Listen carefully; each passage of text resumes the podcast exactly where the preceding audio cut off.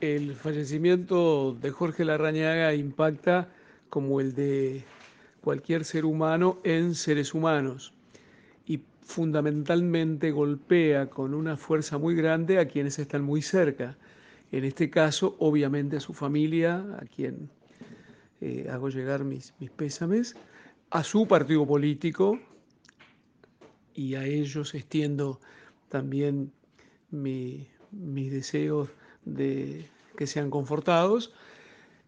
Y desde el punto de vista del funcionamiento de la nación, obviamente que quien ocupa un ministerio tan clave como el Ministerio del Interior, comparta si o no se comparta la conducción, hay que entender que es un golpe al funcionamiento del país muy grande.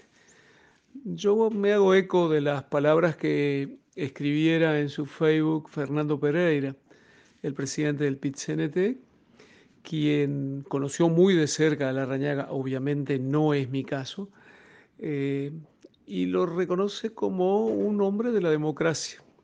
Se podrá estar de acuerdo o en desacuerdo, yo estoy de acuerdo. Que haya tenido algunas actitudes que haya quienes la juzguen de no democráticas, yo no lo creo. Fueron actitudes que no comparto, pero en el libre desarrollo de la democracia, también quienes hemos, estamos del otro lado hemos recibido críticas durísimas. Creo que fue un hombre importante para el país, se esté de acuerdo o en desacuerdo. Fue un hombre que usó, desde mi punto de vista, razonamientos y formas de conducción que yo no hubiera usado, pero que las respeto porque estaban dentro de la democracia. Eh,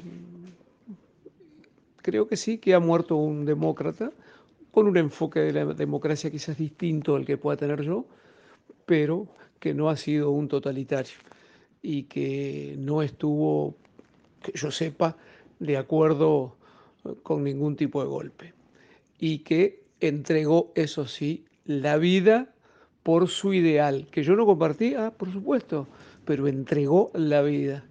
Yo diría que murió trabajando y murió peleando. A todos los blancos y a sus familiares reitero mis condolencias.